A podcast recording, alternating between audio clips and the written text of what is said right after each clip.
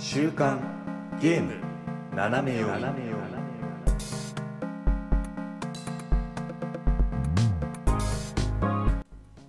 皆さんこんにちは。12月7日週刊ゲーム斜め読みです。この番組はゲームに関する最新のニュースをざっくりとご紹介。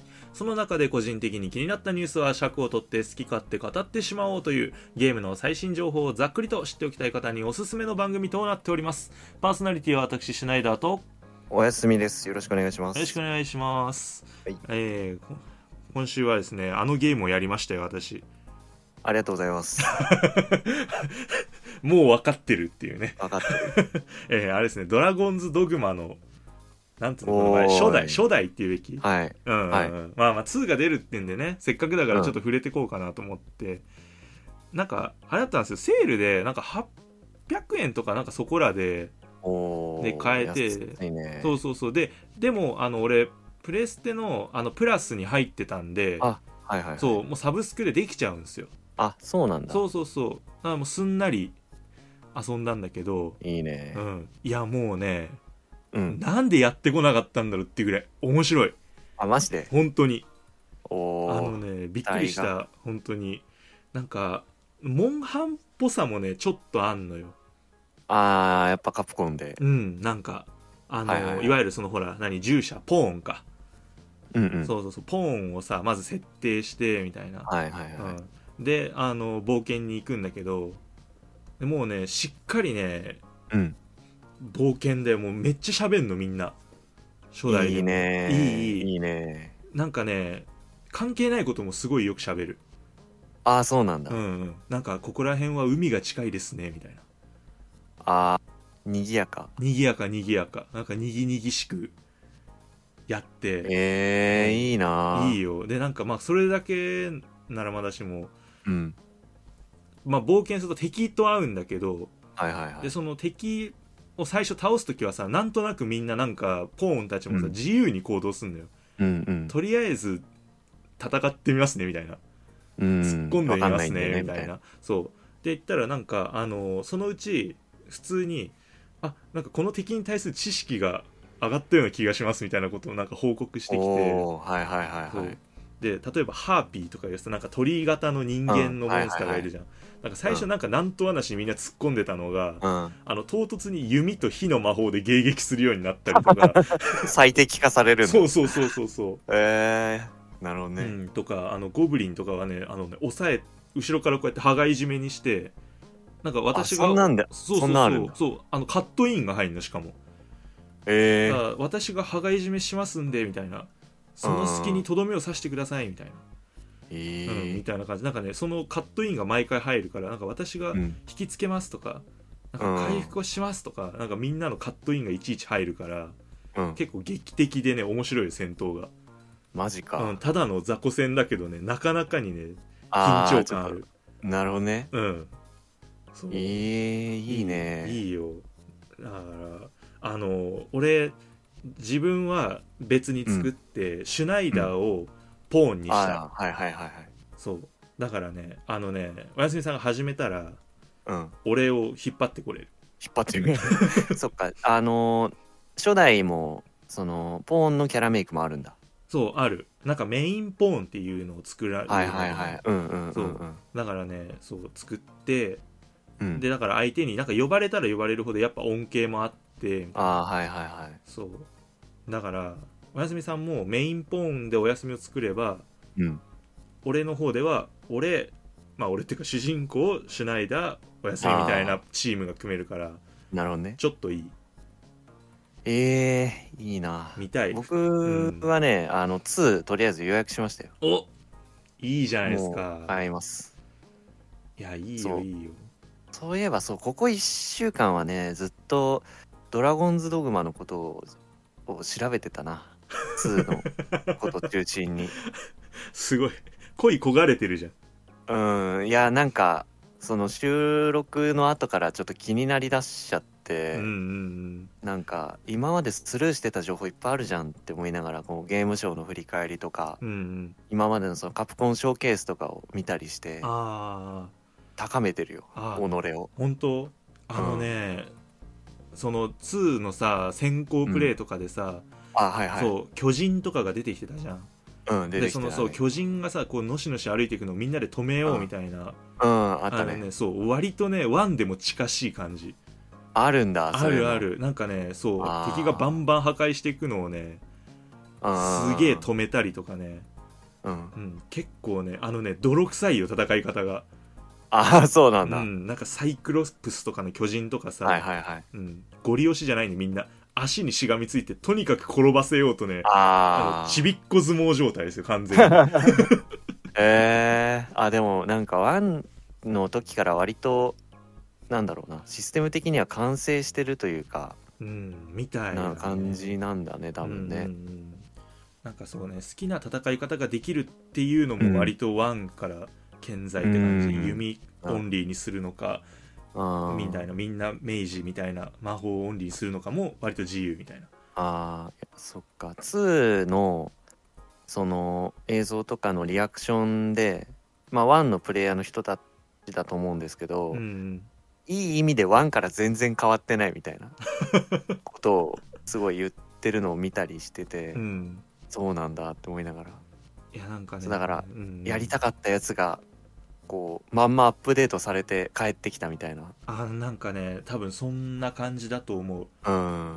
あの逆にちょっとね1もね不親切なんだよ、あそうなんだ、うん、なんかねマップとか開いてもねなんか地形はわかるけど建物の場所とか全然書いてないの、はいはい。でなんかそれも逆に逆手にとってポーンたちが、あの多分ここが武器屋ですね覚えておきましょうみたいなここで買い物ができますよとか宿屋はここですねみたいなことめっちゃ言って、えで地図がアップデートされていくからなんかねー、いいな。そうそうそうゲーム特有の不自然さ、うん。ってかあれが、うんうん。そう不便さがポーンによって補われてだんだん便利になるっていうのはねゲームとしてねかなりいいとこついたなっていう印象あそう。良いです旅してる感ありそう。あるある全然ある。だからもう敵との戦いもそうさっき言ったのもそうだし、うんうんもう全部そんな感じなんで、うわーもう好きだわ。もう俺ドラゴンズドグマのこともう好きになった。そうもう大好きになっちゃったでしょ。うん。いやちょっと買ってやんな わあ。あその3月までに3や月まってな。でにそう。ちょっと触れとくだけでも2あー。へのこう進化というかとかも感じそうだね。るといいんじ確かゃない？に。そうですね。それ味わうためにはワンやっとかないと、うん。そう。とりあえずポーン作るとこまでやって俺がポーンダウンロードしたいから。ああ そうっすか。わかりました。まあちょっとなんだろう。じゃあプレステでやりゃいいのかな？あーかな？あなん、うん。あもうそうだね。うんうんうん。ダダークアリズンとかでしょあそうそう。それそれそれ。そうだよね。うんそう、まあじゃあちょっと時間作ってうん。やってみようかな。とりあえずあの2は買おうかなという買おうかなってそう。もうきます。そう自分もだから予約しようと思って。2 もういやいいね。いいいいいい。あの、ワンあれだよ。あとそうワン1個だけ言っとこう、まあ、ここで言わなくてもオフで言えよって話なんですけど、あの丸と×丸が決定なんでね。気をつけてくださいね。あー出たそれはしょうがないなそう。こう以前のソフトやる時の宿命というかね。そうそうそうそうそう。だから、ね、まあまそうそこだけ気をつければね。あ俺あそこで小了解で1時間ぐらいちょっとやったけどさすがにポーンはねそこはね、うん。うん。説明してくれなかったからね、あ。うん、丸×は逆ですよって。ー PS5 PS5 で遊んでますか？メタ。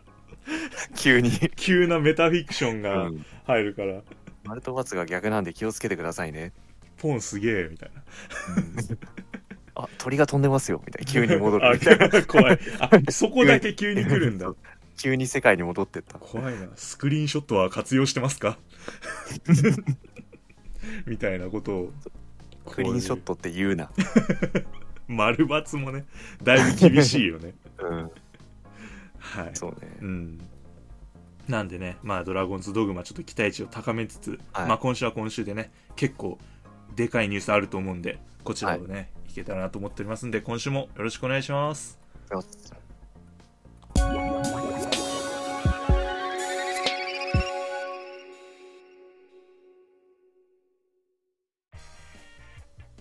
さあ最初のニュースはですねこちらですね、えーロックスターゲームズ。こちらからですね、えー12月の5日に、えーグランドセフトオート6のですね、えートレーラーの1が公開されましたということで。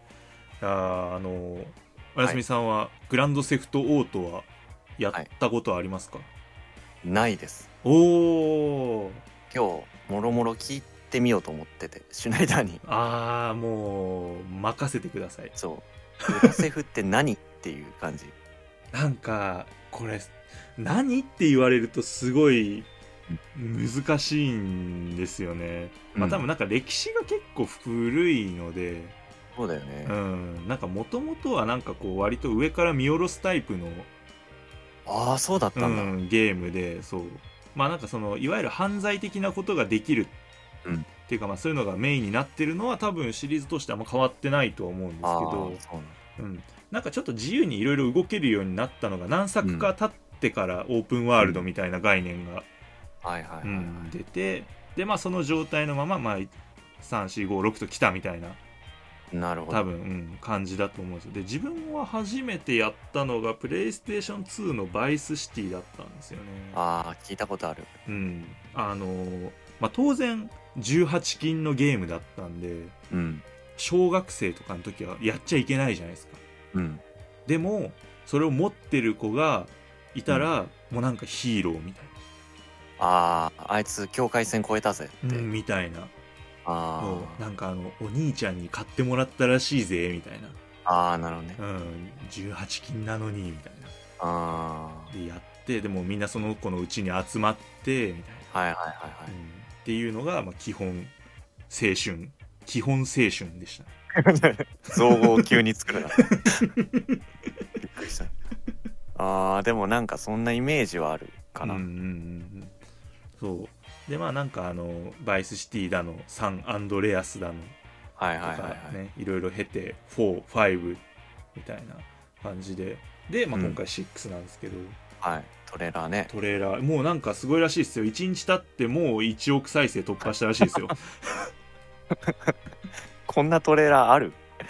見たことないんだけど。いやーないよね。すごいね。うん。すごい。まあみんな待ってたっていうことだとは思うけど。いやもう全然待ってたと思いますけどね。本当に。5から結構経ってるんだもんね。もう多分10年は経ってる。ああそんななんだ、うん。すと思うんで。だからそう。まあオンラインが一応あったんで、うん。グランドセフトとオンラインっていうのが、まあ、5の中にあって、でまあその中でこうフレンドとやったりとかねあはいはいはい。しててっていうのがあったんで、まあ、全然問題はなかったんですよね。ずっと安定してこう車とかが追加されたりね武器が追加されたりミッションが追加されたりみたいな、はい。うん、一緒に銀行強盗やったりとか。ああまあ遊んでる人は今も遊んでるよみたいなうん感じか、みたいな。そうそうそう。っていうので。まあでも自分は全然オンラインやらなくてどちらかというとストーリーだけで、ああ、うん、満足しちゃったんですけどそうストーリーがあるんだっていうのもあんまちゃんと分かってなくて。あーなんかうもう本当好き勝手に犯罪するだけのゲームって思ってたんだよ。ああもうでももう全然初っ端からできちゃうからね犯罪は。ああそっか。うんうんなんかねそう最初はまあどちらかっていうとなんか弱小まあ最初は本当になんかうん。ちょっとバイク盗んだりとか、うーうんんあの悪いやつをちょっとボコボコにしたりとかうん。して、いたずらいたずらレベルでもねえか。そうそうそう。まあまあでもまあそこら辺でだったのが まあそう。まあうん。あのだんだんそういう悪いところに足を突っ込んでいくと、うん。ね、手配度が上がってねこう警察に追われるパトカーをふうん。振り払うなんつうのああいうのとかね、うんうん。とかまああとはまあ純粋にこうい悪い人を殺すとかねとかっていうのになってきてだんだんだんだんこうののし上がっていくみたいな感じで成り上がりみたいな感じですかねだから動く金も大きくなるしうん。扱う武器もいかつくなるしみたいな、うん。ん。で最終的にまあどうなっていくのかみたいな。ギャングスターになれるのか俺はみたいな。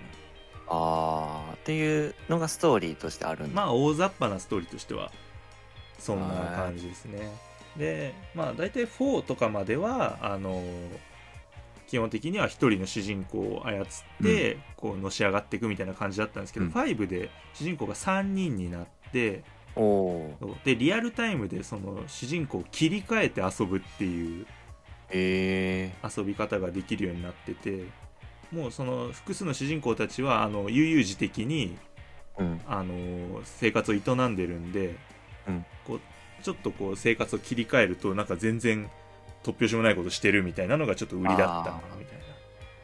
シムズみたいな。ああみたいな。なんかちょっとそんな感じだったね。ああうん。なんとなくこうトレバーっていう主人公に切り替えたらめっちゃ警察に追われてる最中で、うん、ああここかいみたいな。そうそうそう。そっから始まるんかいみたいな。なるほど、うん、とかがあって、まあ、ちょっと楽しかったんですけど、うん、だからまあ5から6 X 見てみると、うん、まず俺一番驚いたのがあの、うん、人が多いんですよ。うん、あのトレーラーの中でめっちゃ人がいたと思うんだけど、海とかビーチとか。いたねいたね、いやあれほどの多さは多分なかったと思う。ああれなんかもう実写かどうかももうよくわかんねえみたいな。でも思うよねちょっと、ね、やばくない？思う思う。なんか建物とか空から見た感じとかもうん。あれはもうほぼほぼ実写だよね。うん。うん。なんか人の動きとかもちょっとリアルすぎるというか。ああそうですね。うん。なんかね車の上でお尻振ってる女の人とかいましたけど。ああいたなんか。ね。なんかねさもこうそれをスマホで撮ってるかのような。ああそうそうそうそうそうそう、うん。動画風だったよね、うんうんうん。とかね。あとはなんかあれだよね多分どっかにこうなんかさ突撃みたいなのなんかしてる時に乗り込んだりとかしてる時になんかボディにつけてるカメラ視点みたいなのも、あああったあった、うん。ありましたありました。あれなんかもちょっと画質が良くない感じそうそうそうそうそうちょっと魚眼めいたうん。ねあった画角でねとかもああいうなんか複数のいろんなね視点動画視点だったり、まあ、プレイというよりかは、まあ、ムービー的な部分に当たるんだろうけど、うん。なんか表現力のなんか手数が増えてるなっていう印象が、あそうですね。うん。ありましたねあれはね。だからなんかそういうのがやっぱ増えるとすごい嬉しいなと思って。純粋にあのオープンワールドの作り込みみたいなのがうん。細かいとはそれはそれで嬉しいじゃないですか。うんうん。でもなんか純粋にこうゲームとしてのこう表現の幅みたいなのがうん。増えてるとなんかワクワクするよね。そうね。まあ10年経ってまあいろんななんていうか技術的にもね変わってるしね、そうそうそう。そうなのよ。まあだからそのあれなんかもそうなんだけどグランセフの5はさもともとは PS3 で出たんですよ。3か。すそう。だからごいな。3で出てたのが、まあ、リマスター的なノリで4で出るじゃないですか。はいはいはい。で5で出るじゃないですか。だからそう。この間にも結構な進化がああそっかそっか。そうそうそうあるんだよね。例えばあのボンネットとかっていうか車のガラスをこう、銃で撃ったりすると、うん。まあなんか普通に何発か撃つと割れるみたいな描写が、うん。あの4とか5になってちゃんと撃ったところに穴が開くみたいなガラスにちゃんとはいはいはいねはいはい。ディティールがどんどん突き詰められていく感じだ。そう車の破損表現とかさ、うん。まあ、純粋に影の感じとかね、はいはいはい。うん。などなどっていうのでなんかマイナーチェンジを繰り返してそれのたんびに俺はまあ割とすごいなと思ってたんだけど、ああ思ってたんだね。うん、でもやっぱ6ってなってしっかり作り変えるってなるとこんなに、いやてか本当にだってあの人の多さとかそういうのがそのままオープンワールドとかで。表現されたとしたらさうんやばくない？だってあのあそこに車で突っ込んだらどうなんの？みたいな。惨劇だよね。あれは現代でいいのかな？一応そうだよね。近未来っていうかもう今って感じ。まあ割とそうだよね。現代うんだもんね。それかちょっと前の可能性もあるのか。ああそうだね。まあ世界観的には。まあでもなんかライブとかあのコメントとかが普通にね、ああそっかそっか。うん出てるシーンがあったからうんまあ多分 TikTok とかねそういうのを使ったりしてみたいな、今かじゃあ、うん、のもあるんじゃないかな。あだからわあ正直楽しみなんだよね。だから車とかもねーうん。うん。まあいろんなあれがあるからね。車に乗ったら乗ったでラジオとか聞けてさ。はいはいはいそう往年の名曲が流れたりとかさ、うん。ああれトレーラーの曲ってあの知ってます？あ知らないです。なんかいいああれ有名な曲なんですか？うんトム・ペティっていうミュージシャンの曲でほうほう。ほうまずそれでびっくりした。なんでトム・ペティ流れてんだと思って。おおあれ聞いたことあんなみたいな。ああじゃあ本当にもうじゃあしっかりうん。名曲なんだ。なんか俺の中のそのグランドセフトオートってもっとなんかなんだろうヒップホップみたいなどっちかっていうと。ああはいはい、はい、なんかちょっと不良の音楽みたいな。ああわかる。なんかズンチズンチしてるようなそうそうそう、イメージだったのに、うんなんか80年90年代なんかアメリカンロックみたいなのが急に流れてうん。あれみたいあないいゲームって。あ これはもしかしてあのちゃんと公序良俗に反してない、うん。いいゲームなのではないかうんいやそうびっくりしそう知ってる曲だったしあれを何曲ゲーム中でもしかして流れることがあるのかな？あ全然あると思う。なんかあのうん。うん。有名な曲結構流れて、あの自分があんまりねその洋楽にうん。明るくないから、うん。この曲があったっていうのはちょっと分かんないんだけど、でもね、しなんか流れるよ割と、あ前のシリーズでもそういうのあった、うん、全然あのラジオ曲を普通に選べるんだよね。あーえ買おっかな。早い。早い。すごい視点から食い込んであのあれでこう犯罪助長とかそういううん。普段味わえない気分をとかそういうところから入らないタイプの買い方する人、なかなかいないと思う。ゲームの中で曲聴けんのかやるかみたいなえー、でも気になるな。なんかそのうちこういう曲が収録されてるとか発表されるのかな。あーでもあると思う。ゲームプレイしててうん。なんかねあどうなんだろう。体験版とか出んのかな？いやないかな。あーどうなんだろう、うんちょっと売り出し方わかんないけどね。体験ももう体験も何もねえだろみたいな。もうみんな分かってっしょみたいな感じの気もするけどね。あでもなんか全然あると思う。クラシックとか聴きながら唐突にこうなんか思いっきり銀行に突入してみたいとかあね人の気分によってはあるか。らーたまに映画とかの演出でそういうのあるよね。あるある。あのめっちゃすすごいことやってんのにあのめっちゃ優雅な曲をあえて流すみたいな、うん。ちょっとなんか最古な感じがするよね。そうそうそうそうそうそうそうう。ん。割とできる。まあでか今の時代ってあれだもんね。ほら Spotify とかさ、うん。ゲーム中にかけられるじゃんあー。あれとかって使ったことある？ああいう機能。今んとこ使ったことはないかな。なんかね自分ねマイクラをね最近またやってんだけど、あーはいはい。あのマイクラの曲をね全部その Spotify でお気に入りのプレイリストをかけながらあもう延々とブランチマイニングしてる。ーあーあのはかどりそう。うん。結構はかどる。そういうゲームとは確かに親和性が高いかもね、うん。そのゲーム中の曲がもともとあってそれを聴こうぜっていうゲームだとあんまさ Spotify 流す気にならないから、そうだね。ああとはほらまああれじゃない？やっぱその5の時もさあのうん。グランドセフトオート5の時も、歩いて一周するとどれぐらいかかるのかとかっていうのを検証してる人とかが実際にいて。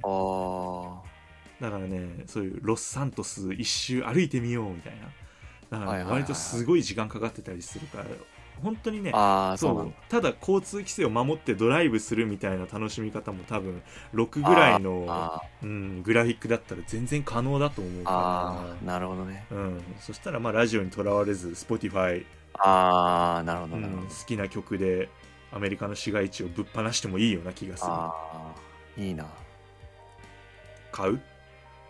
買うかもしれない。てかでも2025年だからね。そうだね。発売がまだまだ、ね未知の時間だから。だそうだね。てかもうまだプラットフォームさえも見て。そうだね、うん。確かに。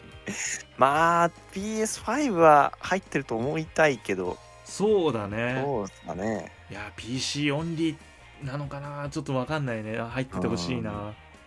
どうする？ね。スイッチとかだったらどうする？スイッチ？何？ってなるよね。えーいけるっすかね？すごい耐えうるかな？ファンから炎がこう出てるスイなんかッチ2台連結しないと遊べないと思う。スイッチ。すごいよね。スイッチをう2台持ちして CPU を増設した状態でやるってこと？そうそうそうそう。2倍みたいな。にそれでやっと動くみたいな。でも DS じゃん。あ形がさ。画面。2画面だから。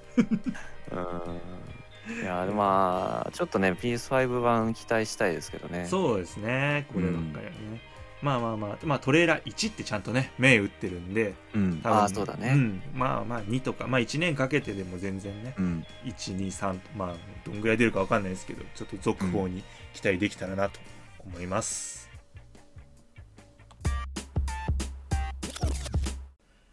さあ続いてのニュースはこちらですね。サイバーパンク2077、えーこちらのですね仮初めの自由のアップデート2.1がですね、えー12月5日に、えー配信されましたよっていうことで、まあサイバーパンクといえばおやすみさんみたいな。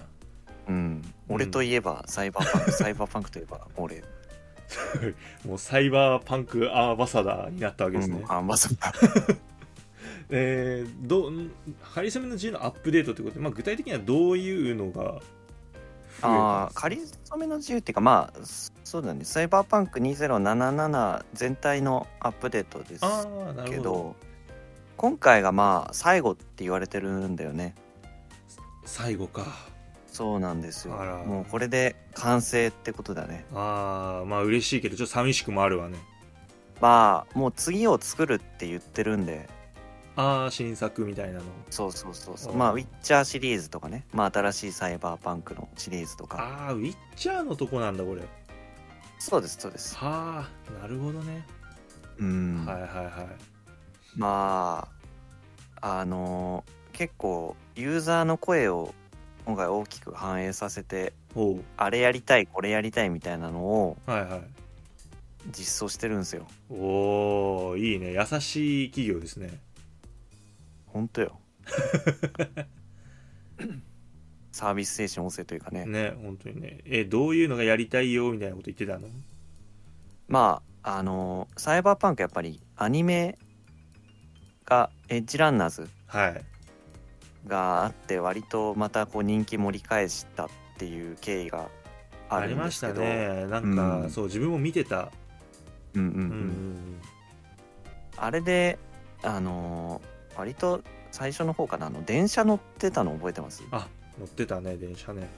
デイビッドととレベッカが。うんうん耳の裏からチップ取り出してたね。あそうそうそうそうそうそう、うん。あのシーンね。でまああれと同じような感じでえっとメトロが開通して、まあ、乗れるようになったと。あー逆に今まで電車乗れなかったんだね。そうなんだよね。あのファストトラベル地点としてだけ機能してて、うんうん。まあ、メトロっていう設定はあるけどフレーバーでとどまってたんですけどああなるほど。今回ちゃんと乗れるようになってであのこの世界の、まあ、メトロって言っときながら全然地下鉄じゃなくて、うんうん。あのなんていうんですかね空中にこうレールみたいなのが浮かんでて。ああモノレール的な感じなんだ。そうそうそうそうそうそう、うんうん。なんだけどだからすごい高い視点であの街をこう車窓から眺めるっていうのが楽しめるようになったんだね。そうなんだ。あじゃあ意外とこう上から眺める機会ってそんななかったのか。なかった。ああじゃあ意外と飛行機的なのはないんだね。そのなんていうの乗れるとかっていうのは。設定としてはあるし、うん。うんイベントで乗ることはあるんだけど、うん。自由自在に自分が乗ることはないんで。ああじゃあ本当にこう高いところからまあ電車に乗ってる間にこう見下ろすことができるってことだよね。そうそうそうそうそうえーいいね。なんかかっこいいゆりかもめみたいな感じなのかな。あでもなんかもうほんと観光みたいな感じで楽しめるし、まあ、電車の中超汚いんですけど。あーそこら辺はやっぱりちょっとこうデトロイト的な感じなのかな。そうそう。やっぱその辺もやっぱりこうサイバーパンクの世界をまた新しく味わえるというか、うんうんうんうん。まあ、はいメトロは確かにあの開通はね嬉しかったですね。すごいね、えーもうその何、乗りずっと乗ってられるってこと？その要は特定のタイミングで目的地で降りてもいいし、そうそうそうそうそうそう。うん。えーなんだろうね。山手線みたいな感じでぐるぐるぐるぐるずっと回ってくれてるのかな？あそうそうそうそう。へえもう多分降りなかったら止まってんじゃないですか。すごいなんかあれなの？あ後々請求とかされないの？あえっとね無料ってちゃんとねゲーム内で書いてあった。すげえ。やるなそうなんですよまあなんか今まで不具合で動いてなかったっていう設定なんだよね。ああなるほど、ね、でそれが開通されたんで、うん。あの この期間は無料で乗れるんでみたいな。ああなんかしっかりしてねちゃんとね。ゲームとの辻褄があってそうね。そうそう ちゃんとね 合わせてるんですよその辺がね。ああいいじゃないですかいいじゃなういですか、ん。へえいいね。じゃあなんかちょっとこうまあ普通にファストトラベルみたいな、まあのもできるけど、まあ、あえてこう電車に乗って車窓を楽しむっていう意味で追加されたって感じなんだね。そうなんですよね、はいはいはい。でやっぱこのゲームってすごいロールプレイが重要なんではいはい。まあその舞台ナイトシティっていう街なんですけど、うん。まあ、ナイトシティの住民うん。にどんぐらいこうなりきれるかっていうところが結構楽しいところなんでおーなるほど。やっぱねそう普段の生活でやっぱこの人たちメトロ使ってんのかなとかいう想像してたし、まあ、アニメでみんなよりそれがこう実際こんな感じなんだみたいな。そうやね。みんなのうんそ乗ってどこかへ行くんだろうなっていうのをそうそうそうそうこう。噛みしめるわけね。よりビジョンが明確になったところで実装されたんであよりちょっとこうナイトシティ市民ロールプレイがはかどるみたいな。よくないあの都会の方に行けば行くほどこうちょっと服装が変わってくるみたいなさ、あ実際のね 電車だとそういうのあるじゃない。そうだね。なんかあんのかなこの駅ではこういう人が乗り降りするみたいな。でもなんかそうだね。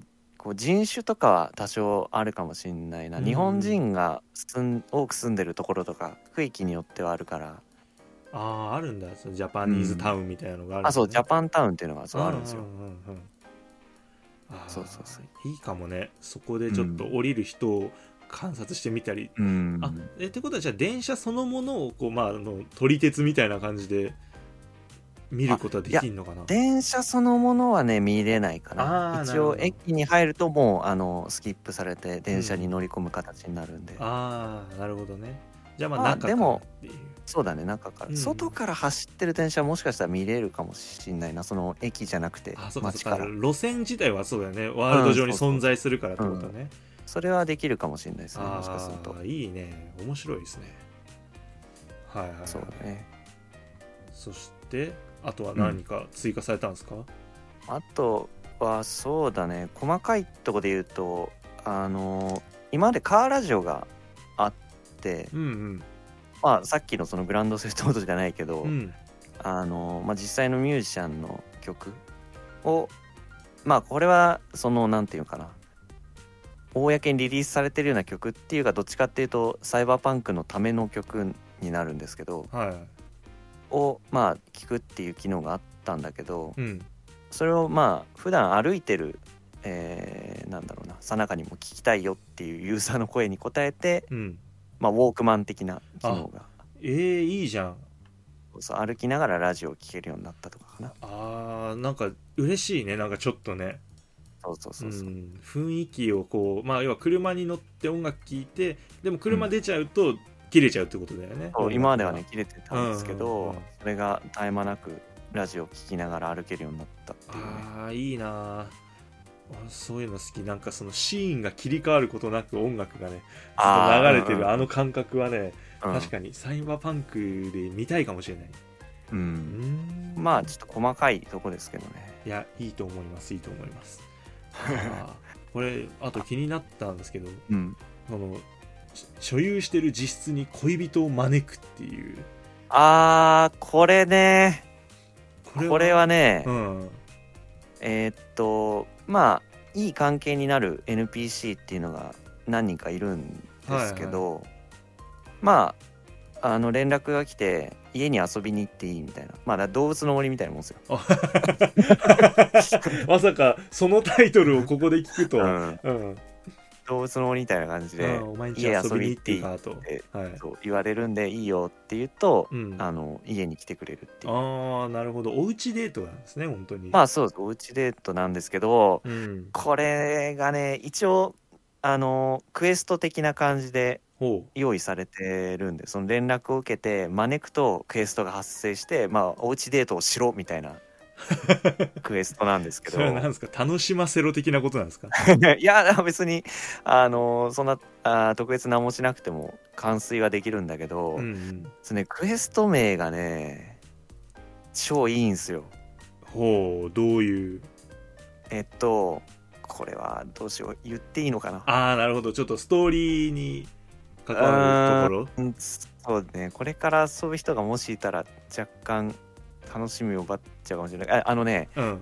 サイバーパンクのそのクエスト名ってはい。その今回のじゃなくてもともと用意されてるようなやつって、うん。結構元ネタが実際の楽曲だったりするんです。ほうほう。あのビートルズの楽曲の名前がそのまま、えー、とクエストの名前になってるとか。へえクイーンとかね。ああそうそうそう。っていうのが並ぶ中でうんその恋人といおうちデートをしろっていうクエストのタイトル名はうん。そのサイバーパンクのさっき言ってたそのラジオのために作った曲がはい。タイトルにあてがわれてるのよ。おおなんかそれが超いいんだよね。なんなんだろう。ファイ ファイアーエンブレムエンゲージでうんマルスとかのあの歴代の英雄が並ぶ中でうん。主人公のリュールが俺も主人公だっつってあの覚醒するみたいな。ああなるほどなるほど。なん なんかちょっとでもわかるよ。言わんとすること言は分かるみたいな。わんとすることはわかるわかるうん。なんかここに来てその曲がフューチャーされるってなるとそうなの。そうなんですよ。いいっていうことだよね。そう。はいはいはい、はい、でしかもこの曲なんだっていうのが超いいね、あーなんかまあ、なんだったら今回のアップデートで一番エキサイトするポイントかもしれあないです、ーグッとくるところなんだね。そうなんですよ。あーでもいいっすね。やっぱその曲をフューチャーしてるとやっぱそういうとこグッとくるよね絶対ね。そうだね、うん。特にアニメ見てた人はあーってなると思うかな。ああ普通にゲームやってるだけ、けだとちょっと気づかない可能性もあるんで、うん。なるほど。ああ俺のことだな。そうです。アニメやってればあってなるそうなんと思います。アニメを見てるのにそう字幕が小さいなと思ってなかなかできてないサイバーパンクの俺なんだな。字幕確かね今回でかくなりますよ。ま確かね。嘘。本当？今回のアップデでアクセシビリティっていう項目が追加になって、うん。インターフェースのフォントを大きくなるっていうオオプションが追加されたうんうんうんうん。って言ってました。いやマジで欲しかったのこれまあ、今回だからそのなんだろう色覚の多様性とかに対応して、うんうん。色の調整がされるとかうん。まあちょっとこう目がよ良くない人もいるから、いや多文字。分本当に助かる。うん、テキストサイズが6種類かから選べるらしいんではい。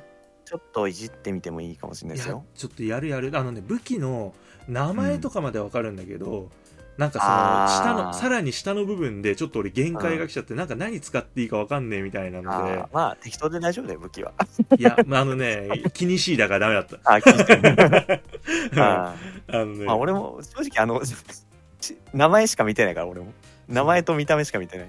だからねなんかねそうてか何でもかんでも読みたがりな俺だったから。ああでもうん。それそういう人にはね今回うん。ありがたいかもしそうれない、助かる助かる。うん。いやこそうれいい、ね、そうその辺の、うんうん。修正も入りましたんで。やろう。ちょ終わったらやろ ああ配信やればサイうああバーパンク。そうだ配信しよう。んいいかもしれう、ない。よ、うん、一からやるわ。ああいいっすね。はい。俺もちょっとそれをあの天の声で探してようかな。ああいいよいいよ全然。なんかエコーかけとくから。しないだしないだしないだああそんなに凝った演出してる人 いやでもうん確かにそういう人にとっても今回ねうん。嬉しいかも、そういうなんだろう遊びの部分だけじゃなくて実用的なあのアップデも入ったのでね。そうだね。だもうこれで完成だから本当に一番もう遊びやすくて、コンテンツも充実した状態でっあそう、うん。そういうことよ。てなったらもうここでやるのがもうベストってことだよね、はい。待ってましたって感じだと思いますけど、じゃあもうここらで一発まあ持ってる人前買ったやってない人はもうもちろんだし、まあもしかしたらねセールとかね年末でね、来るかもしれないしとかね。バンドルセットもねあの発売されたんだったかな。その、うん。ダウンロードコンテンツとセットになってるうんパッケージっていうか、ソフトか。ああ完璧だ。ここでバンドルの説明ぶち込んでくるのはかなりアンバサダーですね。ああそうです。まあ 日本支部なんで。あ世界中にあるんだ あでも確かにこれで本当やってくれる人増えたら嬉しいな。いやーやるやる絶対やる、うん、あ面白いね。うんでかくなったの本当嬉しかった ちょっと試してみてください。はいやりますやりますそんな感じですかね。はいじゃあ皆さんもですねこれを機会にサイバーパンク2.1アップデート楽しみましょうさあ続きましてはですね、えーこちらはですね、もう出来たてほやほやのニュースです、うん。えー、任天堂スイッチソフトポケットモンスタースカーレットバイオレットの、えー有料追加コンテンツであるあのゼロの秘宝。でこちらのですね、後編青の円盤の方のですねこのファイナルトレーラーが本当にさっき出ました、どこよりも早く取り扱ってしまうんだね。その代わり明日のザ・ゲームアワードにはどこよりも遅く タッチするけどね俺らは、確かに、うん。ねみんなしきひとしきり盛り上がった後に「いやーねー」って言いながらのこのこ出てくるから。ねーって ねーってなるから。そう。まあちょっと代償を負ってはいるんだけど、そうだね。なんというマイペースなという、はい、いやー、はい。本当にもう YouTube で動画が上がってまあもう、はい。ね11時、えーまあ、12月7日の、まあ、11時に、うんまあ、動画がアップされてね。我々すごいよね、今27分だもんね。11時27分。そすごいよ。見今てすぐ。うん。もうこれだけでももう賞賛に値するという。はい、はい、というわけでまあいろいろと見て見てどうどうですか？もうちょっと多分情報過多だよね、うん。う肩だね、うん。やりたいなってとりあえず思ったの普通に。だ そうそもそもあの我々があのね緑の仮面をやってない。そうなんですよ。2人ともやってないんですよね。やってないんですよ。そうだからなんか純粋にこうなんかトレーラー見てあこんなことできんの、みたいなのがねああ いっぱいあるっていう。どれがそのなんだろう本当に新しい要素なのかよくわかんないみたいな。そうだから今から我々が喋ることはもしかしたら緑の仮面でもできてるかもしれないっていう。もうみんな通過したポイントかもしれない、そうその道はもう通ってますっていう。まあそんな我々のあのアンポンタンなところも楽しんでいただけたらなというこそうとで、ですね、うん。はい、はい、というわけでもうまあいろいろあったんですけど個人的にやっぱ一番うん。すごいびっくりしたのが、あのポケモンを操作してたよね、やばくない？やばい。ポケうんやばくない？やばいですよこれは。あのポケモンの目線で世界を見ることができるシンクロマシンっていう。はあ。はい、これで、まあ、ポケモンとシンクロすることによって、まあ、フィールドを移動したりとか、野生のポケモンとあバトルしたりとか。バトルもできんだ。バトルもできます。ってすげえ。いうのでこれはえどんなポケモンでもいいの？ってなっちゃうんだけど。まあそうだね。登場ポケモンなら何でもいいんじゃないのかな。すげえ気になる。いやわかんない。まあまあまだねもしかしたらこう試作だからね。うん。そう。ああなるほどね、うん。条件あるそうそうよみたいなそうモニター実験のモニターとしてそうやるから。まあポケモンが選べるかどうかわかんないけど。うん。まあでも。いやでもうん、移動モーションがやっぱシンボルエンカウントで作ってるからあそっか。あ。全部実装されてるはずだから確かに。そうだよできそうだできないことはないのか、うん。わあ。すごい楽しい。とんなんつうの？飛行ポケモンとか飛びて。ああそう任天堂スイッチ爆発しないから また大丈夫か 2, 2台、うん。ここから先は スイッチが2台必要。なテロンみたいな。入れ替えてくださいみたいな。うん。ディスク2に入れ替えてくださいみたいなこと。いやーでもすごいねほんとこれは、しかもこれあのユニオンサークルから行けちゃうからはいはいはい。複数人でポケモンを操作してっていうのも可能という。えー、超いいじゃんだからあの一家ネズミみんな一家ネズミにしてああできるね。そうあの軍隊みたい軍隊。なのもできる。ああできるね、まあ多分無限大だよね遊び方もね、うん、いうん、やこれ確かに超びっくり。びっくりびっくりこれ、うん。これ大丈夫だよね。これさすがにいや緑の仮面でもできますよとか言われいないや いや確かめる術がないから。ー ふんわり否定してる。多分初じゃないかな。初だよね。はい。はいはいはい。まあでまあもう一個気になったのがうん。あれですね。動画内だとこうなんじゃもとポケモン交換を出ましたよ。してたんですけれどもこれもあのちゃんと公式サイトに情報が出てましてはい。あのポケモンバトルでこう仲間と鍛え合う部活動みたいなのをあの、はい。ブルーベリー学園に留学に行ってうん。あの入ることができるんですよ。はい。でそこであのポケモンの腕をこう友達と磨くみたいなのが、うん。まあ、あるんですけど、まあ、その今までのそのパルデア地方で出会ったトレーナーをこう招待することで、こう特別講師としてこう招いて、うんでそうすると一緒に写真撮ったりとかバトルしたりとかっていうのでこう仲良くなれるみたいいいよね。な、はい、なんか本当にいいなって思った。そう。なんかジムリーダーとさ交流を深めるって過去あ,、うん。あった？みたいな。いやここまでのはないんじゃない？再戦とかはまあ過去でもあったかもしれないけど。なんかね改めてこうなんか固有の会話だったりとか、ねそういうのを用意してくれるっていうのはなかなかないよね。まあやっぱポケモンって人も魅力的じゃないですか。キャラクターもポケモンだけじゃなくて。うん。だからそこ掘り下げてくれるのはマジでいいね。いやありがたい本当に。うん。だって本当に知りたいなって思ってる人いっぱいいたもん。そうね。青木さんとか。青木さん仲良くなりてーマジで、ね仲良くなりたいよね。なんかあの飯を食ってあのうん。ねバッジゲットするとさほら、はいはいはいはい。飯を食う写真を一緒に撮るじゃない。うん。ああれで好きになった。あそういうのがいい。なので。でさらにまあそれで会話を重ねていくことでポケモン交換が可能になるっていう。ーはでいいなそう。あーそっかそっか。な、うんなんじゃものコイルとかか。そうそうそうそうそう。まあパートナーリボンっていうのが新しく登場するんでこのパートナーリボンをつけることによってまあ2つ名がつくと。あーあの二つの扱いなんだ。なるほどね。そう。だからトレーナーの入ったあトレーナーの名前が入った状態で繰り出すと。はいうことができるなるほどね。すごいいいね。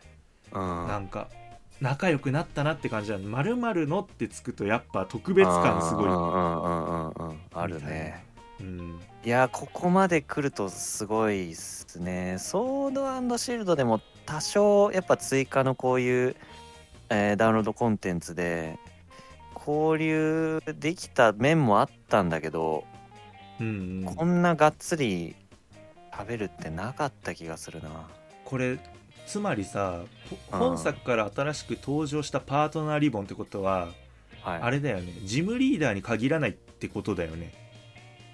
あーそうだね。シュナイダーのあってはいうポケモンをお休みにあーそういうこと？ってことじゃない？と思そう本作で新しく登場するって言ってるから、うなるほどね、ん、割とだから交換するときにこう思い出深いこうこう交ああ換できるんじゃないみたいな、なるほど。うん、俺のピカチュウみたいなこと。あーでも確かにそういうそうかなるほどね、ん。そういう可能性あんのか。あると思います。僕は十分にあると思いますね。あー。ゲーフリを信じる。君の目で確かめてくれみたいなこと？そういうこと。やるしかねえやるしかねえってことオッケーそう。だから変な名前を主人公につけるなよってこと。あーつけちゃった。なんてつけたの？マイベビロク。嘘。そんな名前なの？そう。マイ俺ベビロマイベビロク。マイベビロク？はい。どうなってどうしてそうなったの？いやなんかその時聴いてた曲の名前ああなるほどね。ギュッギュッてして。いやいいんじゃない？それでマイベマイベビロクの好きな好きなポケモン何？うーんとあの もう何にも出てこねえ。にゃにゃおはのにゃおはのやつ。マスカーニャ的な？マスカーニャ。ああじゃあマイベビロクのマスカーニャ。噛みそう。確かに。言わなきゃいけないからね出す時に、うん。行ってこいマイベビロクのマスカーニャ。なんて？ってなるよ。相手は。え？え？って。聞き返されちゃう。んなかとと唱えた？なんか今そうだよね、うんあるある。お休みにしときゃよかったな。なあでもいいと思う。うん。うん。それぞれだってマイベビーロックのってついたらもうおやすみさんってわかるも、うん。ん、あーあいつしかいねえなってなる、うん。そうお休みは意外とかぶっちゃう可能性あるからね。ああ確かに。マイベビーロックは多分かぶんだよ でそうこれはあの動画見てる時におやすみさんが言ってたんだけどボールの投げ方が違うっていう、そうです。うんうんうんこれはなんとボール投げのモーションを変えることができるようになったみたいですね。新要素だ。よかっよたかった。ねえ緑の仮面でやってたらどうしようとか言いながら見てたけど、うん、うん、よかったね。今回の新要素ですね。そう青の円盤の、はい。あのブルーベリー学園のですね野球部の方に、野球部あるんだ。はい、このなんかブルーベリーポイントっていう、まあ、学園内通貨みたいなのがあるんですけどははは。いわゆる BP うん。をあの寄付することによって、はい。えーあのモンスターボールの投げ方を変えることができるえー、個性出ちゃう。と出ちゃうね。ういいね、ん。なんかねあるよ。左なスタイル祈りなスタイルキュートなスタイルがいっぱいあるよ。左左か。ああサウスポーにできるんだ。あースマスポーンできるね。そういうことだよね。思想的なことじゃないよね恩恵派ってことですか？やめろもうちょっとあ危ない 危ない危ない、はい、というわけでですね、まあ、いろいろボールの投げ方も変えられるということで、はい、えー、まあ、そして、まあ、いろいろ見てたけど、やっぱりインパクトとして一番でかかったのもあれかな、伝説のポケモンが出てきたところはもう、やばいんじゃないですか、あれは。やっぱ伝説のポケモンってかっこいいなってうん単純に思った、そうなんだよね。よくこうなうんんか伝説を連れてると、こうなんかね、伝説のパーティーだみたいな言われたけど、いや、かっこいいものはいははいかっこいいんですよ。いやかっこいいよ、うんだって本当歴代のパッケージをだって飾ってきた連中だからね確かに。うんそう考えるとすごいよね。オールスター感あるよね。6匹全部ー伝説のパーティーああいいねでいいじゃん。だそうかうん。そうこれはあのいわゆるブルーベリー学園内にいるなんかおやつ親父という人がいるらしくて おやつ親父。すげえすげえ名前。ああまあなんかポケモンそういうネーミングしがちっすよね。ねラーメンババアみたいなことじゃんだってこれ おやつ親お父やつ親父。ああそういうお菓子ある。おやつ親父。おやつ親父。結構抗議的だから全てのおやつを網羅してるあー親父なんだよね。強いね これが条件を満たしてるとあのその特定の伝説のポケモンに会えるおやつをくれると。かわいいな。伝説のポケモンに出会えるおやつなんだ。そう。でそのまあおやつ親父がそのうんちくを語るみたいなんですよ。はいはいはい。でそのうんちくにそのヒントがあるので、ああなるほど、うん、その伝説のポケモンをまあ会いにもう一回パルデア地方に戻る必要があるとああなるほど、うん。もうあの元の冒険の舞台にね。そうみたいですね。あじゃあいいたんだ。俺らが知らなかっただけです。ああね。各所にね。へえおやつ持ってないいから。そうおやつ持ってないから分かんなかったけど。サンドイッチだけじゃダメなのよ。ああ、うん。そっかそうだね。そう。いやいいなルギアと鳳凰いいなああーいいね。あー仲間にしてえな。仲間にしたいこれミュウツーとかはまあでもミュウツーはいたんだっけ？なんかいたよねミミュウツーは確かいた気がする、うん。なんかでも鳳凰とかが最近のグラフィックで動いてるの俺あんま見覚えがないからあすごない新鮮っすねなんか。確かに。えなん鳳凰マジ久々見た気がするなんか俺。確かに。あえないのでは？あでも一応ないる？なんかそうケンタテってなんかでも伝説のポケモンあーいたいかるにはいるのか？なわかんない。だけどねなんかね結構あのー 言い方あれだけどちょっとこうめんめんどくさいっつうあかあホラー穴に入ってってうんぬんかんぬんそみたいなうそんな感じだよね感じだったかな。なんかねこういうおやつ親父的な感じじゃなかったです そうだね。なんか急にこうなんかおやつさえあげれば伝説のポケモンに会えてしまうというちょっとなんかグレードが下がったような、うん。スナック感覚ってことですよね。おやつ親父が何者だよっていう。あーまあおやつ親父が多分やばいよね。やばいよね。こっちが伝説だよね、そうね。工事の存在にいるよね明らかに。うん。俺らとは。そうだよね。伝説のポケモンを生み出したであろう存在に等しいから。あーこれあれか。なんか増田さんかな。あそういうこと？あ開発者？ーうん。僕はおやつ親父とか言ってんけど。なるかもしれないかもね。あの全部集めたら何かわかるかもしれないもしかしたら あー素顔が明らかになる。うん。バリバリバリバリって顔を剥がしてすごいリアルなグラフィックの増田さんが出てくるかもしれないでバトルするんでしょ。でバトルしたらあのリボンパートナーリボンもらえる。ああパートナー。マス 増田の鳳凰って書いてる。バスダの方。ああいいじゃん、ね。ファンとしては欲しいよな、ね。ダメですよあの皆さん信じちゃ。へーとかなっちゃダメですよ。うん。そうですよ。ここだけ聞いて。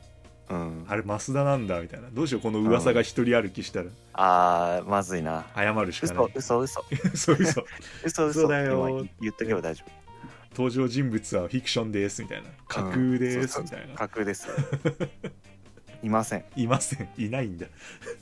は いあでもなんかちょっとそれこそ全部集めたらなんかあるみたいなのはもしかしたらあるかもしれない。まあやっぱりねそうだね、うん。図鑑とかだってだってがっつりこうもっと増えるわけだもんね。あそっか、うんうん。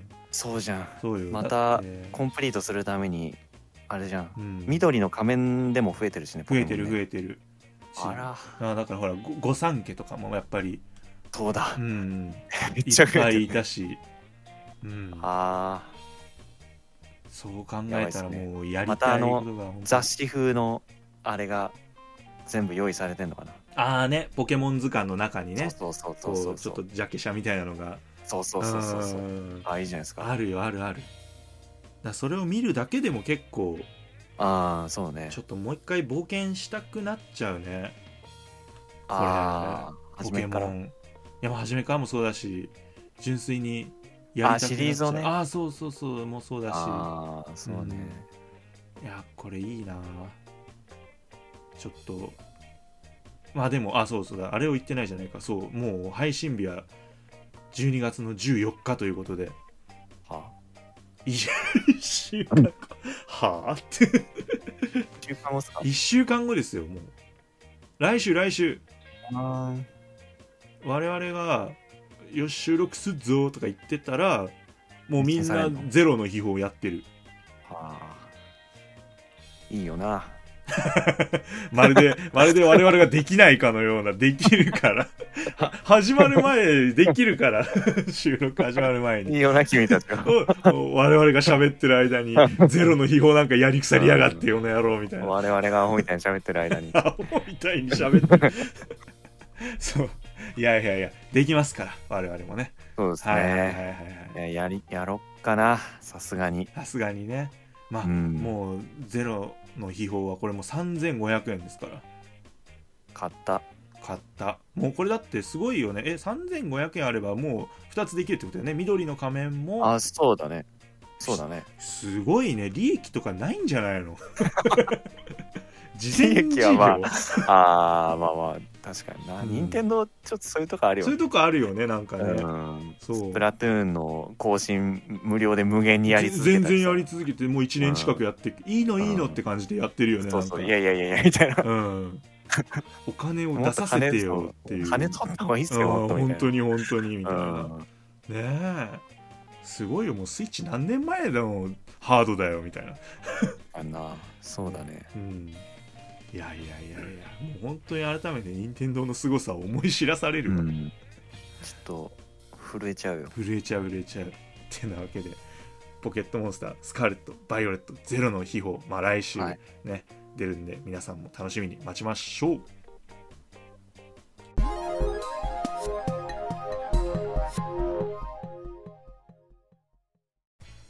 さあお便りのコーナーでございます。ありがとうございます。はいで今回からですね、まあ、新たな試みとしまして、はい。えーゲーナナフェスというものを開催しております、はい、2つの陣営に分かれて、えー好きな方にお便りを送ろうという、はい。そういった企画になっておりましてで今回、まあ、12月のね第0回の、えーお題が、えーファイナルファンタジー VS ドラゴンクエストということで、はい。え好きなゲームソフトの方についてこう熱いエピソード募集してますよっていうので、はい。やっておりますのでね皆さんまだまだ募集しておりますのでね、うん。えーこちらよろしくお願いします、えーまあ、そんな中ですね早速、うん。お便り来ましたよ。ありがとうございまはい。す、えー助かります。助かります。ほっとしている。うん。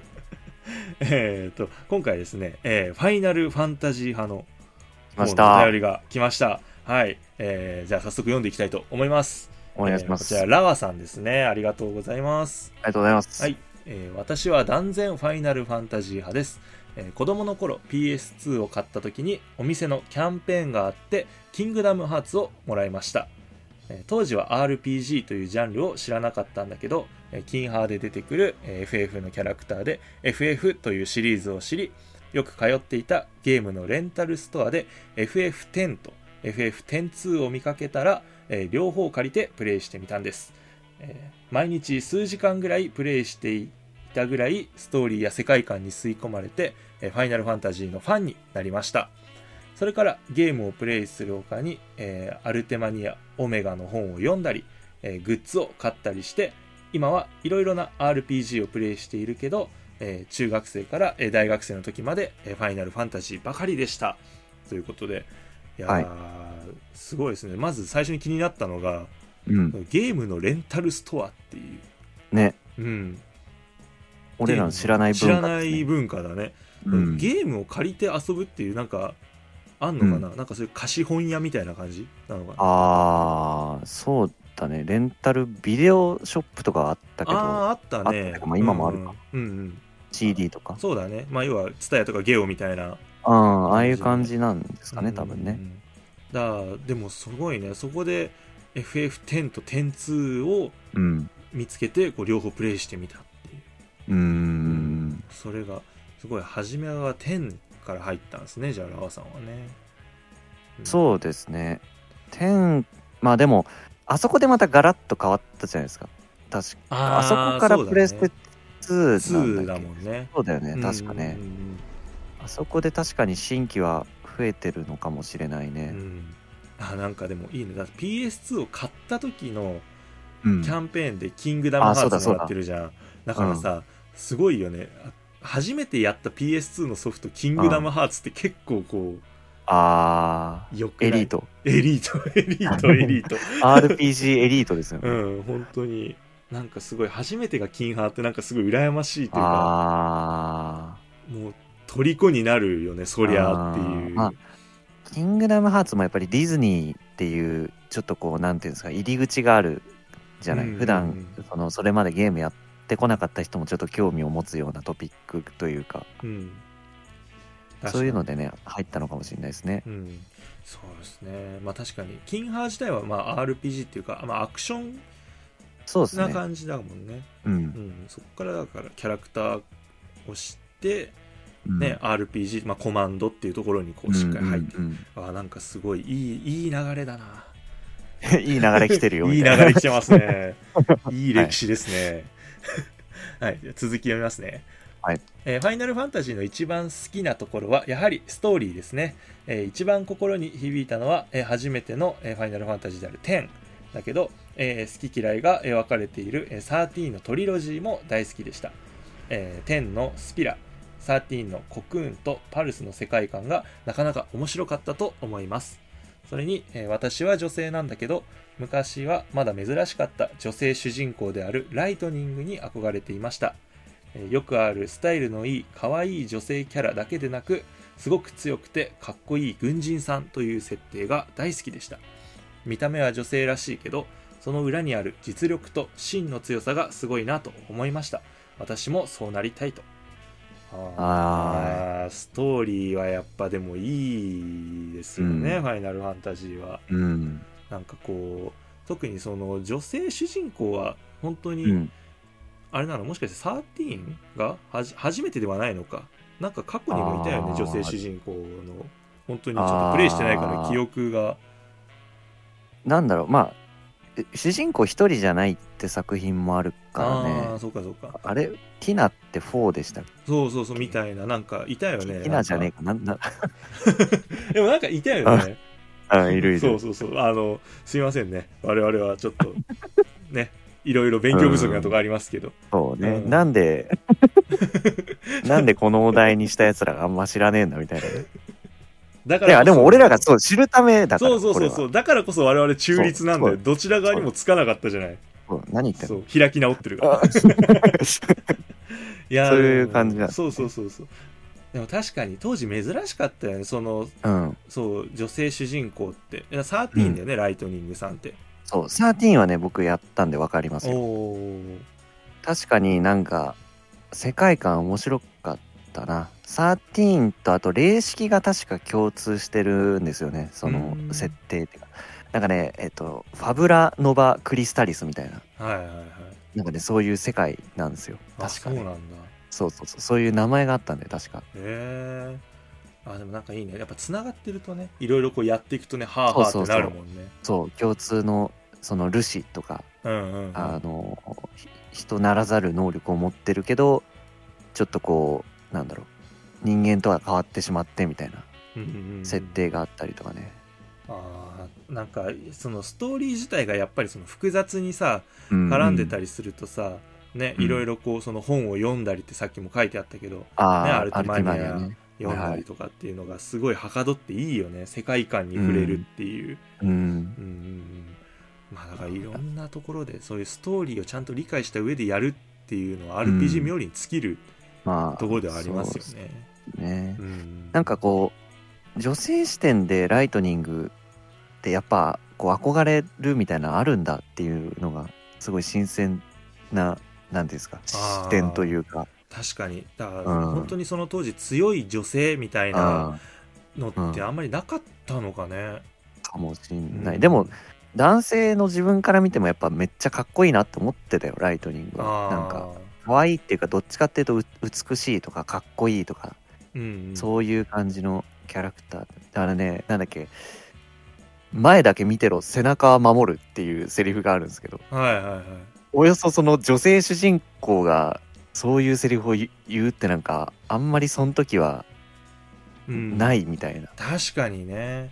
ああじゃあ僕ね背中は守るって言う言ってんだよ。すごいよね。だから相当なうん。自信超かっこいいよね。だよね。うんそう。うん。ホープっていう仲間に対して言うんですけど。ホープは少年なんだけど、うんうんうんうん。ああいい。仲間思いでなおかつ自分も強いという、そうそうそうそうそう相当かっこいいでしょ。それだからうん。見たら本当に好きになっちゃうよね。うん、うん。これはめっちゃなんかわかる気がする。うん。さあそして続きありますね、えーはい。FF のキャラデザインも好みです、えーよくあるアニメ風と違って多少の現実感はあるけど、えーデフォルメって感じでファンタジーの世界にはぴったりだと思います。特に髪の毛ですね。13のライトニング。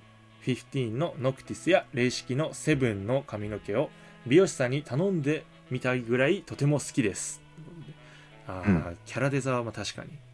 いい。いいよね、うん。俺だってクライブみたいな髪型にして、ああしたい。うんしたいしたい。似合えば似合えば似合えば似合えば俺だってノクティスやりたいよ。全員やりたいよ。プロンプトにだってしたいよ。ああ格好とかもね、うん。格好も真っ黒にしてあ真っ黒い車に乗りてえよっていう。あ憧れるよねなんか。憧れる、うんまあ、立ち振る舞いとかもそうだけどさ。そうそうそう。なあのセブンのさクラウドいるじゃんはいはいはいはい。あのでかい剣をさああ振り回すのって、ズそうそうそう。あれなんかもすごいいいなって思ってあ見ててでさセフィロスとかってさ結構細い体験あはいはいはい。太刀みたいなやつじゃん、はいあれもあれでかっこいいじゃん。あーかっこいいね。うんみたいな。なんかもうどっちを取ってもかっこいいってずりーよみたいなあさーのはあったよね。いや確かにキャラデザはうんいいいよね。いい。やっぱパッケージ映ってて惹かれるものがありますよね毎回ね。だそう。全員かっこいいからそのディシリアみたいなさあなんかね 全員集合するみたいなやつでさ、ねうん。味方側がみんな並んでるのもかっこいいし、悪役が全員並んでるのもかっこいい。あーあ全部かっこいい。あのなんかピエロみたいな人いるじゃん悪役に。ー あのケフカ、はいそう。ピエロみたいな。結構はい。怒られそうな。怒られるのかな？まあ間違っちゃうんだけど。バギーみたいな人。道家のバギボーーギーのバギーみたいな。声一緒だよねしかもね。ああそっか。う千葉さん。でそうそうそうそうそう、すね。確かに、うん、あじゃあいっか、よかった。許された。うん。そう。でもなんか珍しいですよね、うん。ああいうキャラを千葉さんがやってるっていう。マジで悪いやつだからね。うん、なんかああいうなんかちょっとおちゃらけたみたいな感覚のうん。ね、感じなんかジョーカーみたいなさ、ああはいはいはい、ね、ああいう感じがまたいいよね。悪役らしさをより引き立てるというか。こいつマジでやべえなみたいな、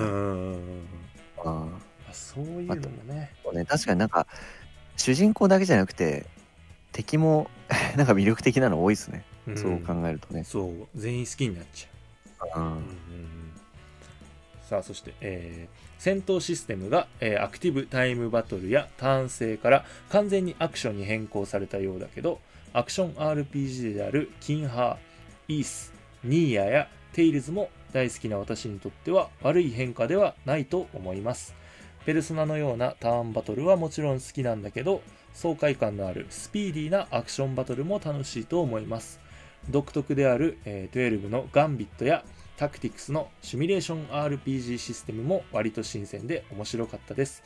タクティクスのリメイクが欲しいぐらい楽しかった作品です。いや、わかる、タクティクスのリメイク欲しい。ううんん。名作と名高いねうんうんうん。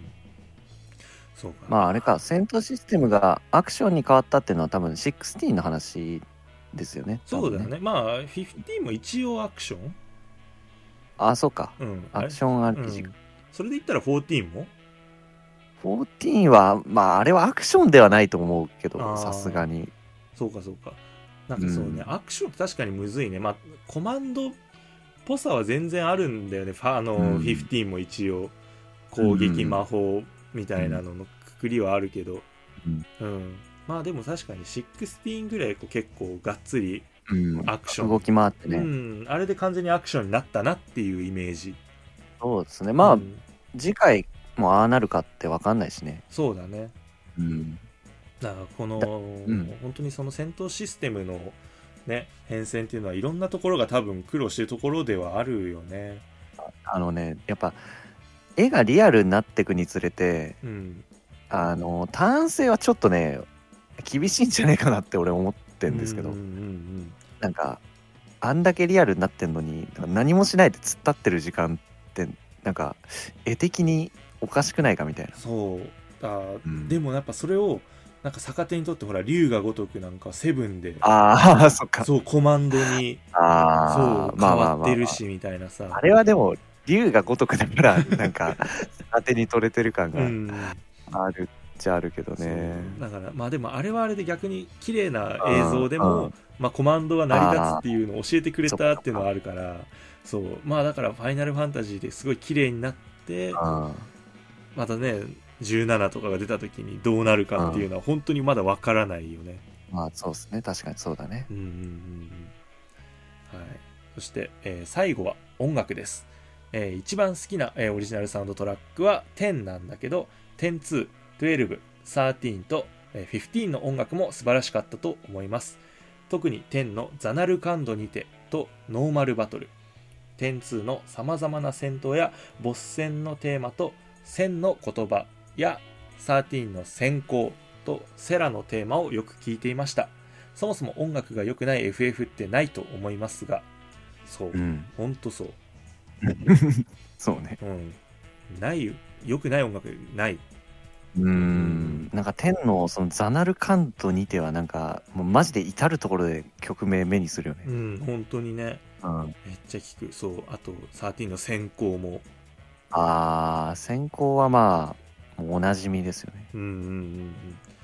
だから先行は俺は本当にその13をやってなかったんだけど、音楽だけ聞いたのよ。うんた時にいやめっちゃかっこいいどのシーンで流れるのみたいな。ああはいはいはいはいうんって言ったらね普通に戦闘で流れるんでしょこれだって。え？みたいえ？な通常戦闘でこれ流れんすか？みたいなね。とんでもないよ。うん確かにすごかったねなんか当時から、ま、話題っていうかその人気の曲とか知らずにやってもうん。え？みたいな。ちょっとざわつくよね。なな何？ってなるよ多分、うん。やっぱやってて浜渦さんって偉大なんだよ。うーん。まあてか FF やっぱすごいまあ最初はねあのー作曲あのー植松さんか、うんうんだけど最近はシリーズごとに違うね。違うね。15はあの下村陽子さんで、はいはいはい、うん。さえー16はねソケンさんで、まあ、14メインコンポーザーですよね。うんうんうんうん。いや確かに全部でもそれでも世界観にしっかり合う音楽を作ってくれて本当にありがとうって感じだよね、あ、本当にあり。うん。ああまあまあ13はねそうね。あの浜津さんのあのちょっと打ち込みとさうんうん。あのオーケストラを融合させたような音楽ってすごいうん。特徴じゃないですか、そう確かにでもね世界観もなんかそんな感じだったんだよね。もう本当に銃とかあのーなんだろう飛行船とかのさ、うん。そういう近代的なあ兵器も登場するけど魔法とか神っていう。中中性的な部そうそう分もそうそうそう概うん。念があってっていうのが融合してたからっていうことをね、うん。考えるとすごいマッチしてた気がしますね。ああいいね。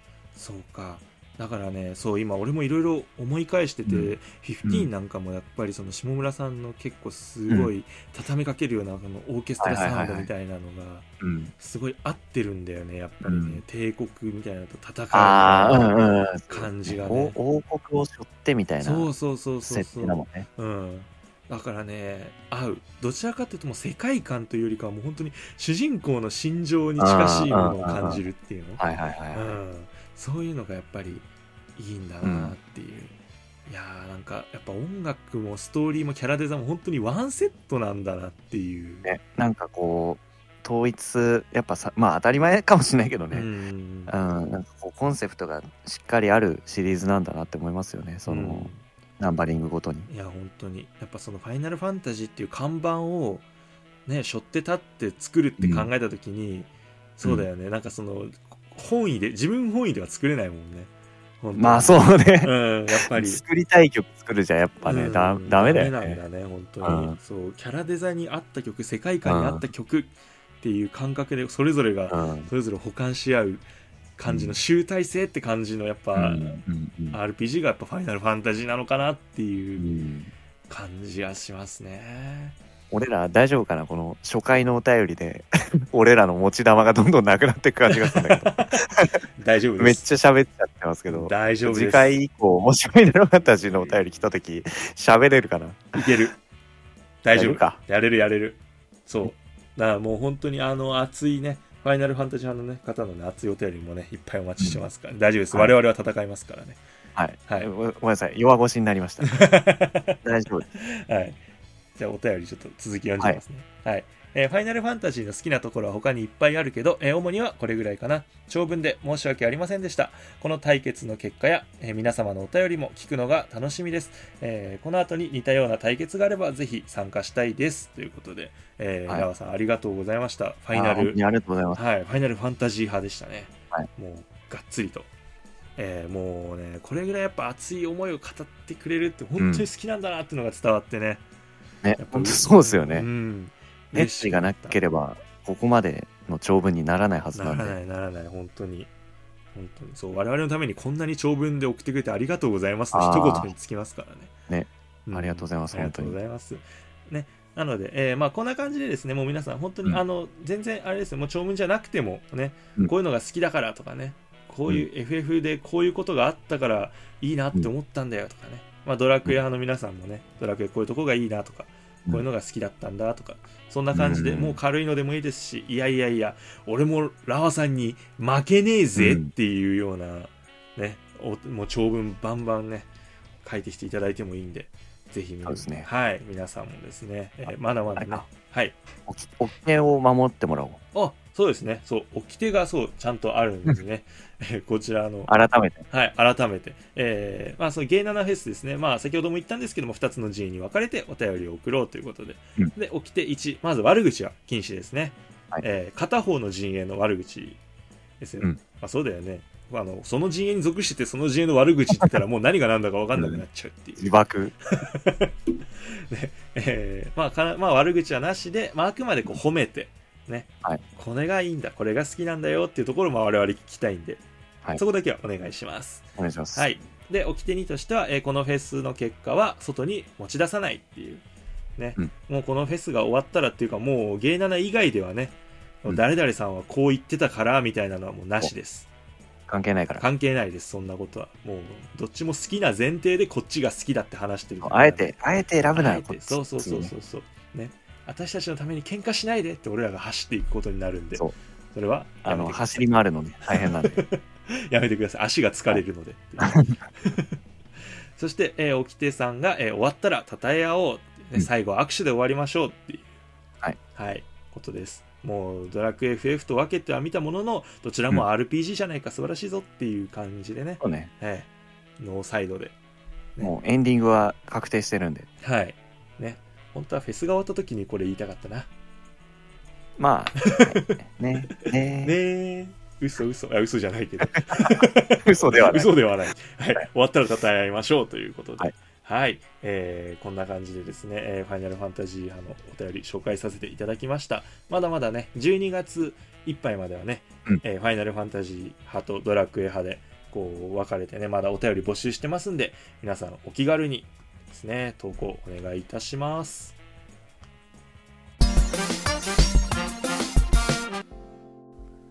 いやー、まだ続くんですね、ゲー7ね。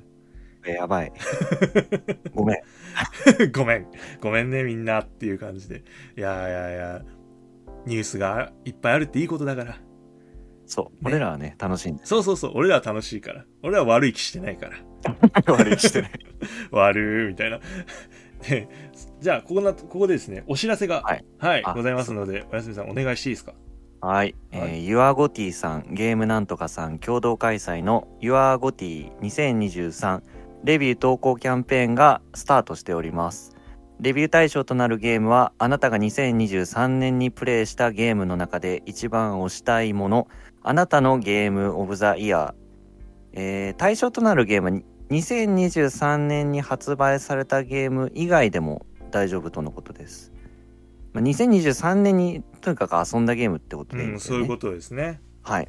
で、審査員は、ユアゴティさん、ゲームなんとかさんの他に、コラボ参加している番組すべてが審査員となります。えーこの週刊ゲーム斜め読みもコラボ参加いたしますので、えー、ゲー7賞を我々が選ぶという形になります。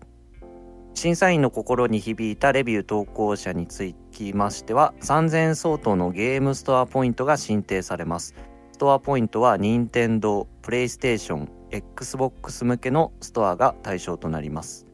レビュー投稿の受付期間は12月15日の金曜日までということでたくさんのゲームレビューをお待ちしております。